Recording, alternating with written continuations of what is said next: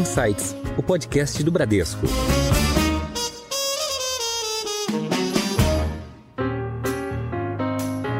Olá, bem-vindos a mais um episódio do Insights, o seu podcast semanal com ideias que provocam um novo jeito de pensar. Eu sou a Priscila Forbes e hoje nós vamos falar sobre os seus investimentos na renda fixa.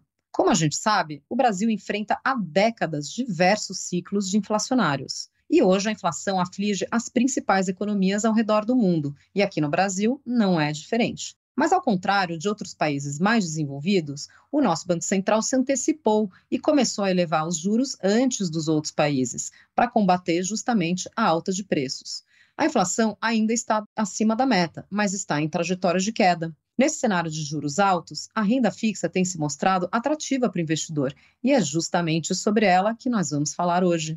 Para essa conversa, eu convido hoje o André Caetano, que é head de renda fixa da Bradesco Asset. O André elaborou um estudo que compara a variação do CDI com dois outros índices atrelados à renda fixa: o IRFM, que é o índice pré-fixado, e o índice IMA B5, que é um índice atrelado à inflação. Mas fica tranquilo que a gente vai explicar tudo sobre eles. André, bem-vindo de volta ao Insights. Oi, Pri, obrigado pelo convite. Prazer estar aqui com você de novo. André, nós brasileiros estamos super acostumados a ter o CDI como referência para os nossos investimentos. Então, quando a gente compara a rentabilidade de qualquer investimento, seja ele um desde um CDB até um fundo multimercados, por exemplo, a gente sempre pensa nele em percentual do CDI. Então ele acaba sendo realmente a referência para a nossa carteira de investimentos. Ele é o que a gente chama de benchmark, né? Que é exatamente a régua que a gente usa para mensurar se aquele retorno está adequado ou não, né? Mas por que que o CDI é sempre essa referência, né? A gente tem outros índices no mercado que podem ser, dependendo do prazo do investimento, até mais adequados, né? Você acha que o CDI é um, é um porto seguro para o investidor? Bom, Pri, eu acho que você pontuou muito bem, né? A gente tem no Brasil um passado, um histórico de inflação muito alta e e a taxa básica de juros definida pelo Banco Central, que é o que determina o, próprio CDI, ela foi e é uma taxa alta quando a gente compara com outras economias, né? Se a gente pegar momentos lá no passado, ela chegou a ter não só dois dígitos, mas chegou a estar acima de 50%, 60% ali, logo no início do plano real. Então, a gente acaba tendo, sim, uma, um contingente muito grande de investidores que se acostumou a ter o CDI como um porto seguro, porque de fato ele é um investimento de baixo risco, já que ele é um índice baseado numa operação que é repactuada diariamente, né? Então ela tem baixo risco de mercado e um bom retorno, justamente por conta dessa questão da inflação alta e dos juros altos da economia brasileira. Agora, o fato é que mesmo tendo sim um bom retorno e sendo um bom investimento por conta da baixa volatilidade, quando a gente tem um horizonte de investimento um pouco mais longo, aí a gente acaba tendo opções melhores que o CDI em termos de rentabilidade. E foi justamente pensando nisso que a gente voltou no tempo, fez um estudo aí numa janela de mais de 15 anos, olhando o CDI e comparando o CDI com outros índices da renda fixa, e você falou muito bem, o IRFM e o IMAB5, o primeiro atrelado aos papéis pré-fixados, depois você explica melhor para a turma, o outro atrelado à inflação. E a gente foi olhando neste túnel do tempo, na verdade, janelas de investimento curtas, de um mês, por exemplo, e a gente estendeu essa janela até cinco anos. Então, dá para imaginar que nesse período de 15 anos foram várias janelas que a gente foi lá e comparou. E o resultado foi muito bom.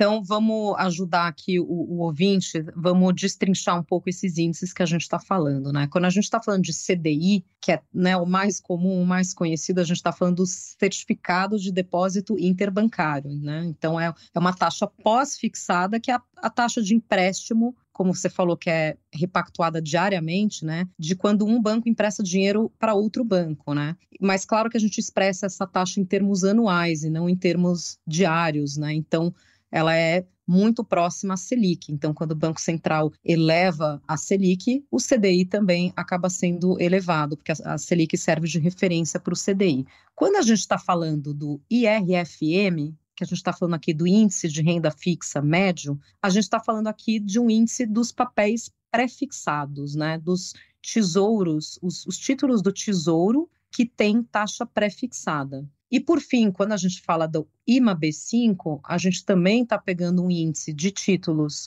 emitidos pelo Tesouro, mas aqui a gente está falando das NTNBs, que são aquelas notas do Tesouro atrelados ao IPCA, então elas sempre pagam IPCA mais uma taxa pré-fixada, e esse B5 que está no nome do índice significa que ela pega os títulos com vencimento até cinco anos. Então, recapitulando, né, o CDI é um índice pós-fixado, o IRFM é um índice pré-fixado e o IMA B5 acaba sendo uma mistura dos dois, porque você tem um fator que acaba sendo pós-fixado, que a gente só vai saber lá na frente, que é o IPCA, mais uma parcela pré-fixada. E falando em IPCA, ele veio caindo aí nos últimos dois meses, né, André? Mas, inclusive, no estudo que você fez, que tem alguns gráficos que estarão disponíveis no canal, no nosso canal no YouTube, para quem quiser acompanhar o episódio no YouTube, vai poder visualizar esse gráfico. A gente vê aqui no seu estudo que numa janela mais longa, aqui de cinco anos,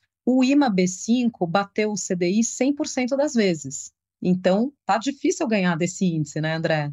É, Pri, é, realmente a, a, inflação aqui no Brasil, a gente tem esse histórico de inflação alta e, e isso acaba sendo refletido no rendimento desse MAB5, né? O, o, que é interessante notar nesse, nesse, gráfico, onde a gente faz essa comparação de quantas vezes, né? Então, assim, só para deixar um pouquinho mais claro para a turma, né? São é, inúmeras janelas de um mês, inúmeras janelas de três meses, inúmeras janelas de cinco anos ao longo desses 15 anos que a gente analisou, certo? E aí o que a gente está fazendo é justamente entendendo quantas vezes, por exemplo, numa janela de cinco anos, o CDI foi melhor que o INOB5.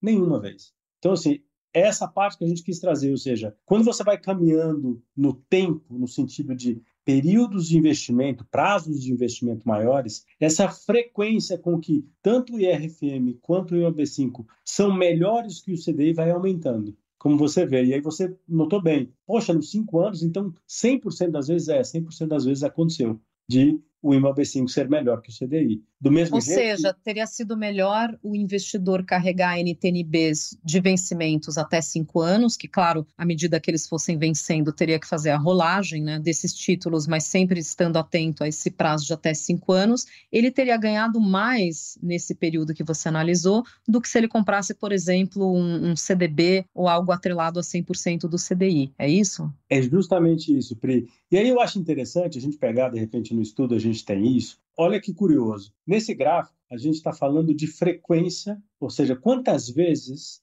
o IRFM ou o IMOV5 foi melhor que o CDI nas diferentes janelas. Agora eu vou trazer um pouco de número para a gente falar e entender melhor assim como a gente está de fato é, tratando de é, percentuais interessantes. A gente está quase falando de, de números que a gente está acostumado a ouvir na renda variável, no mercado de ações, né? Então, para um investimento de três anos, o retorno médio desses investimentos no CDI foi de 35%, na média, no período de três anos, ao longo desses 15 anos. Então, peguei várias janelas de três anos e fiz a média delas, 35%. Quando eu vou para o IRFM, isso vira 42%. Quando a gente vai para o IMAB5, 45%. É uma diferença expressiva, né? É uma diferença importante, né? Aí entra um pouco do juízo de valor do, do quanto 5, 6% ou 10% a mais é relevante, mas são números que chamam a atenção. Aí agora a gente vai fazer o seguinte: eu vou pegar a melhor janela de três anos do CDI. Na melhor janela de três anos, o CDI rendeu 59%. Foi um bom rendimento. O IRFM rendeu 67%. E o IOB5, 61%.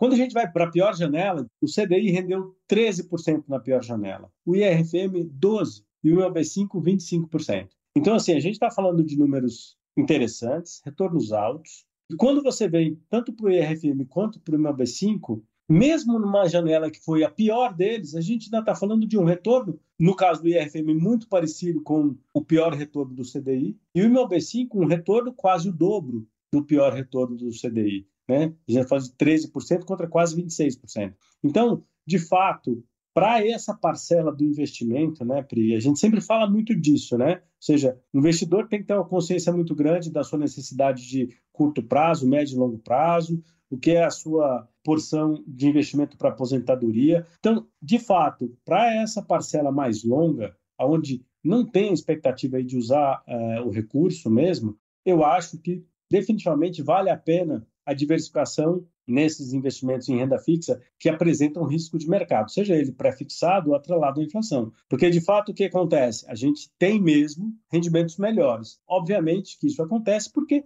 você também tem riscos maiores associados. Então, é por isso que é importante entender o horizonte de investimento, o apetite de risco que cada um tem e saber colocar muito bem aí no seu portfólio de investimento cada uma dessas, digamos, classes de ativos. Em Foco.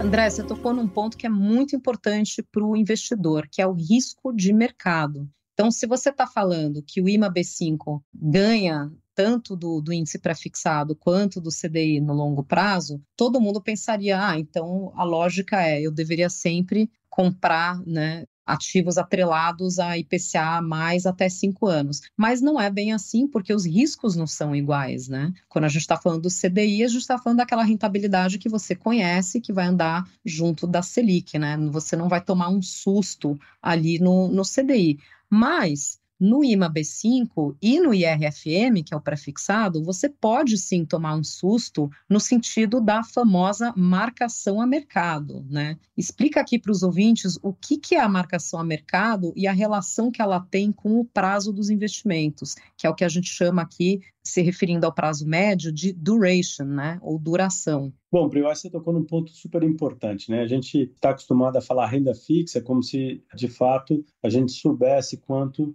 aquele investimento é, ia trazer de rendimento. O único que tem essa característica, de fato, é o investimento pré-fixado. Se Só você que... carregar até o vencimento, né? Só Porque ao longo da vida ponto, dele, exatamente. aquele título vai oscilar e às vezes não é pouco que ele oscila, né? Exatamente, justamente porque ao longo do tempo, essa taxa de juros que justamente desconta esse fluxo a valor presente, ou seja, faz a a chamada marcação a mercado, essa taxa oscila e pode acontecer em momentos onde você tem no seu portfólio de papéis pré-fixados um movimento de mercado cujo valor de mercado dele hoje é menor do que era há uma semana atrás ou um mês atrás. O que a gente está falando é que, ao longo desses três anos, completados os três anos, o pior retorno que a gente teve foi, por exemplo, de 25% no, no, no IMAB5 ou de 13% no, do IRFM, por exemplo, não significa que ao longo do tempo, nesses três anos, em algum momento,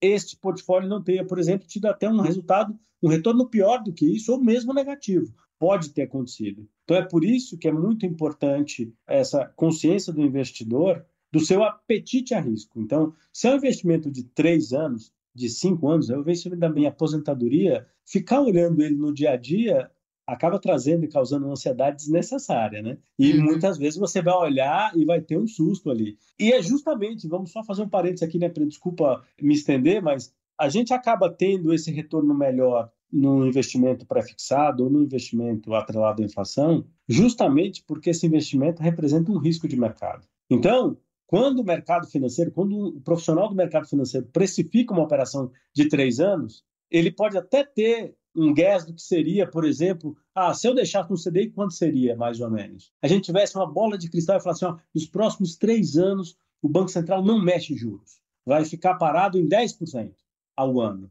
Se eu for lá e deixar meu dinheiro parado, aplicar numa taxa, num investimento pré-fixado com 10% ao ano, eu vou ter a mesma coisa que se eu deixar no CDI, certo? Caso se consolide a minha visão de que o Banco Central não vai mexer na taxa de juros. Agora sim, é muito pior você estar tá num desse do que você estar tá num outro que repactua diariamente esse 10% e você não tem riscos associados a movimentos de mercado, você não tem, inclusive, o risco de crédito, ou seja, a chance de o Brasil quebrar em um dia é praticamente zero. Daqui a cinco anos, ela não é grande, mas ela também não é zero. Então, o mercado, quando precifica as operações que têm risco de mercado, ele cobra um prêmio. E é justamente esse prêmio que a gente acaba coletando como investidor quando a gente tem essa paciência de esperar o tempo necessário. Nem sempre o mercado precifica corretamente o prêmio, então vai acontecer momentos onde, de fato, o investimento tem um retorno negativo, o investimento tem um retorno pior que o CDI, mas a tendência é que para os prazos mais longos, essa premiação, vamos assim dizer, fique maior e aí a chance de você acabar tendo um resultado pior por ter corrido risco é menor. É mais ou menos isso, ou seja, quanto maior o risco, melhor o retorno. É uma coisa meio padrão, mas é o que acaba acontecendo. Até para dar um exemplo bem recente desses riscos de precificação ou de risco de estar atrelado a um índice, né? Como a gente teve recentemente a desoneração ali do ICMS dos combustíveis, isso trouxe a inflação para baixo, né? Então a gente teve uma deflação nos últimos dois meses. A gente tem visto leituras de PCA negativo, né?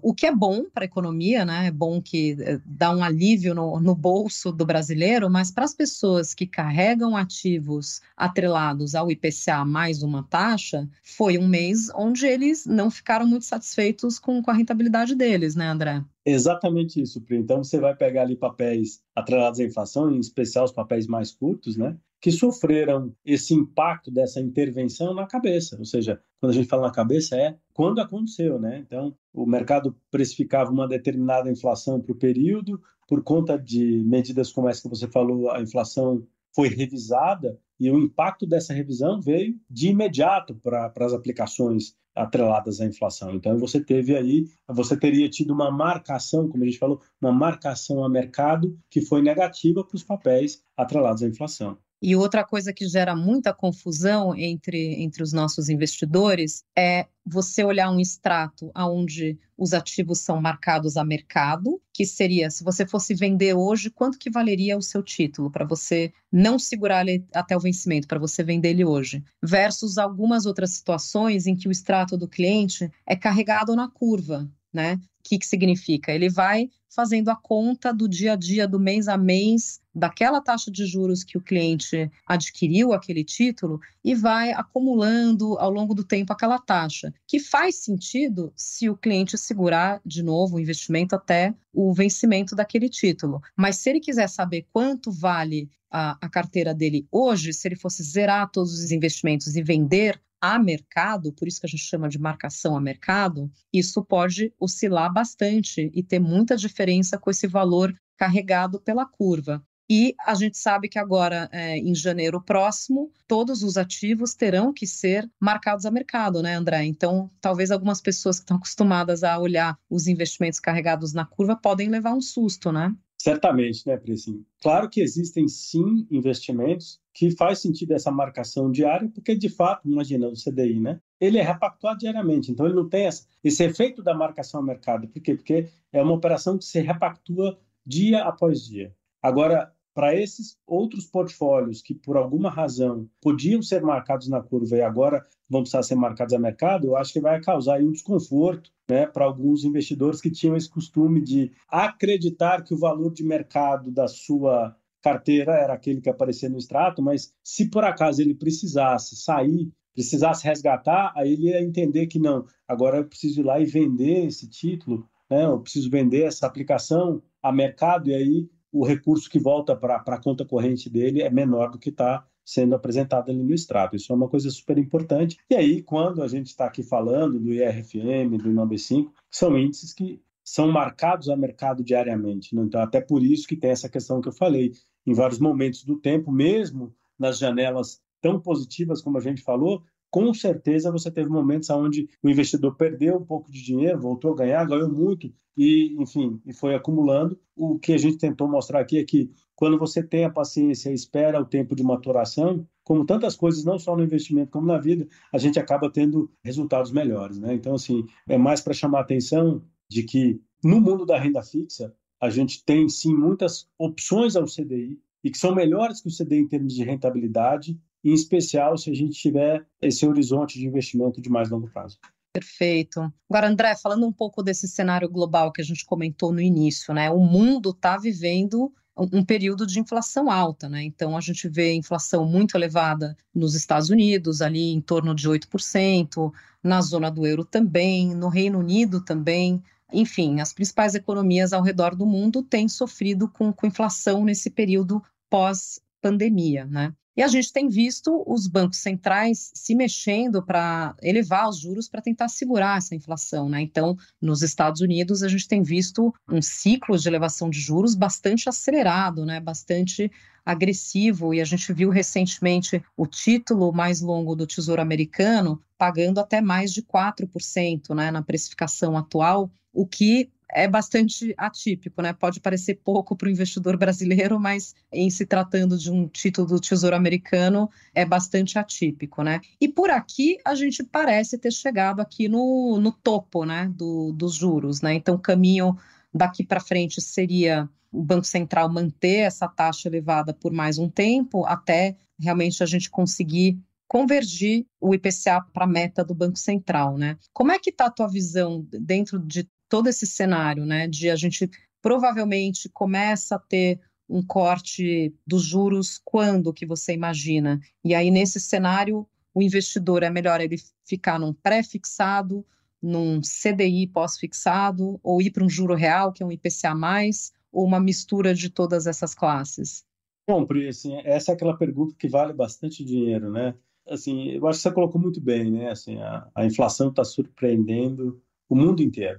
Não só aconteceu aqui no Brasil, aconteceu em vários outros países. Aqui no Brasil, a gente começou o processo de alta de juros bem antes. Então, durante a pandemia, foi um movimento de queda de juros acentuado no mundo inteiro, inclusive aqui no Brasil. A gente viu a nossa taxa Selic, que referencia o CDI chegar a 2%, isso nunca tinha acontecido antes. Né? E agora a gente já está vendo ela acima de, de 10, acima de 12. É, é né? é que nós somos os primeiros, né, saindo Exato. da pandemia, o primeiro Banco Central a começar ali a subir as taxas, né? Saímos de 2, chegamos agora no teto aqui num 13,75. Exato. Assim, eu acho que o fato de termos começado antes, sem dúvida alguma, acaba nos dando aí é, um certo é, uma posição mais confortável, né? Ou seja, a gente já fez, vamos assim dizer, o dever de casa antes, né? Enquanto as outras economias estão ainda fazendo esse é, esse ajuste, né? E obviamente parte da inflação nossa aqui é importada da inflação lá de fora, ou seja, foram desarranjos globais em cadeias globais algo nunca antes experimentado, eu acho, né, na história, uma pandemia como essa, e que causou, de fato, esse descompasso enorme entre oferta, demanda e tudo mais, né?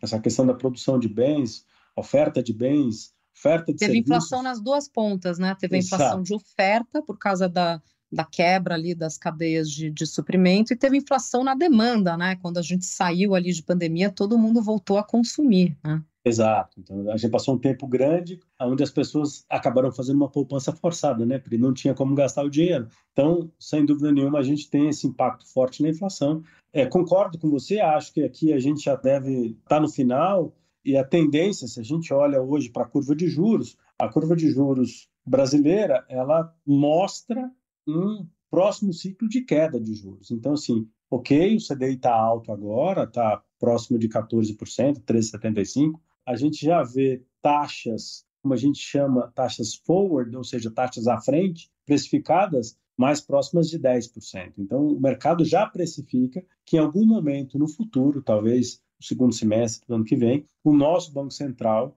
tenha condição de iniciar um ciclo de ajuste agora para baixo novamente da taxa. Ou seja, a gente foi lá, subiu bastante, Vamos torcer que a gente consiga de fato trazer a inflação para baixo, dominar de novo a inflação, controlar a inflação, e aí ele vai ser capaz novamente de colocar a taxa básica em níveis, em patamares mais razoáveis do que esse que a gente tem hoje, e é isso que acontece na, na curva de juros. Por isso, até que, a despeito do que a gente falou aqui o tempo todo, a gente falou de, de tempo de investimento, né? Ou seja, quanto tempo, quanto o tempo é importante para investimento. Agora, tem uma questão também bem circunstancial de timing, ou seja, eu acho que particularmente na minha opinião, é um, é um momento bom para a renda fixa.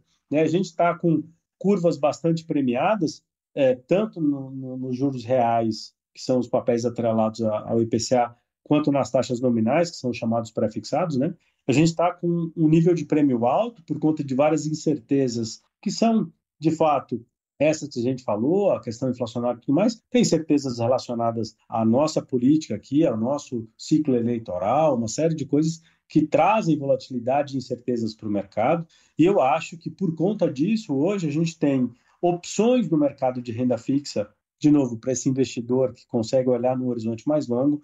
Eu acho que a gente tem opções muito boas na mesa e que vale muito a pena estar tá atento e, de fato, dosar ali a quantidade de risco em ativos pré-fixados e ativos atrelados à inflação no portfólio de investimento. Perfeito o caminho aqui seria manter essa taxa por um período, e aí a gente começa a ver a inflação, o IPCA, convergindo ali para a meta do Banco Central e lá na frente ele já começaria a cortar a taxa Selic. É justamente isso, né, Pri? O, inclusive o discurso do Banco Central tem sido muito pautado nisso, ou seja, essa taxa vai permanecer alta durante um período ainda, né? Ou seja, mas em algum momento certamente a gente vai ter esse ajuste para baixo, que é o que já tem aí precificado, inclusive na curva de juros, como a gente falou. Então, o momento é ainda de incertezas por conta de, de, uma série de questões, não só as questões inflacionárias, a questão dos movimentos lá fora, né? Eles acabam afetando os mercados locais também, né? Então, como você falou muito bem, treasuries, que são os títulos do governo americano, chegando em patamares que não se alcançava há muito tempo, né? Então, tudo isso acaba impactando também o mercado local e trazendo um pouco mais de prêmio para a curva de juros, seja ela pré-fixada ou seja ela atrelada à inflação. O que eu acho importante que as pessoas tenham em mente é que os patamares são altos, são atrativos, né? muito provavelmente para aqueles investimentos que vão ter a oportunidade de maturar durante um bom tempo, é, a gente vai ter aí é, é, resultados bem interessantes. Legal, então tem oportunidades. Seu guia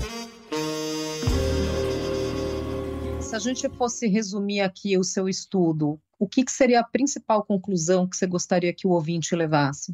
Bom, Pri, eu acho que o, que o estudo traz é algo que a gente já tocou nesse assunto várias vezes, né? Primeiro é o entendimento do, do investidor da questão do horizonte do seu investimento. E para aquela parcela do investimento cujo horizonte é mais longo, a gente está falando aqui de dois, três anos, investimentos de previdência, ter um portfólio de ativos de renda fixa com risco de mercado, seja pré-fixado ou atrelado à inflação, tende sim a trazer rentabilidades muito boas e superiores ao CDI. Eu acho que esse talvez seja o, o grande takeaway desse, desse nosso estudo. Muito bom. Nós conversamos hoje com o André Caetano, que é head de renda fixa na Bradesco Asset. André, obrigada por compartilhar esse estudo com a gente. Bom, Pri, foi um prazer e estamos à disposição. Sempre que precisar, a gente volta e fala um pouco mais sobre a renda fixa. E para você que acompanhou este episódio em uma plataforma de streaming, no descritivo do episódio tem um link e ao clicar neste link, você consegue visualizar os gráficos aos quais fizemos referência. Mas se você quiser acompanhar o episódio inteiro com imagens, você pode buscar no YouTube. E sabia que agora o Insights também tem página no Instagram? Pois é, lá você fica por dentro dos nossos bastidores. Pode buscar e adicionar no podcast.insights. Tchau, até a próxima!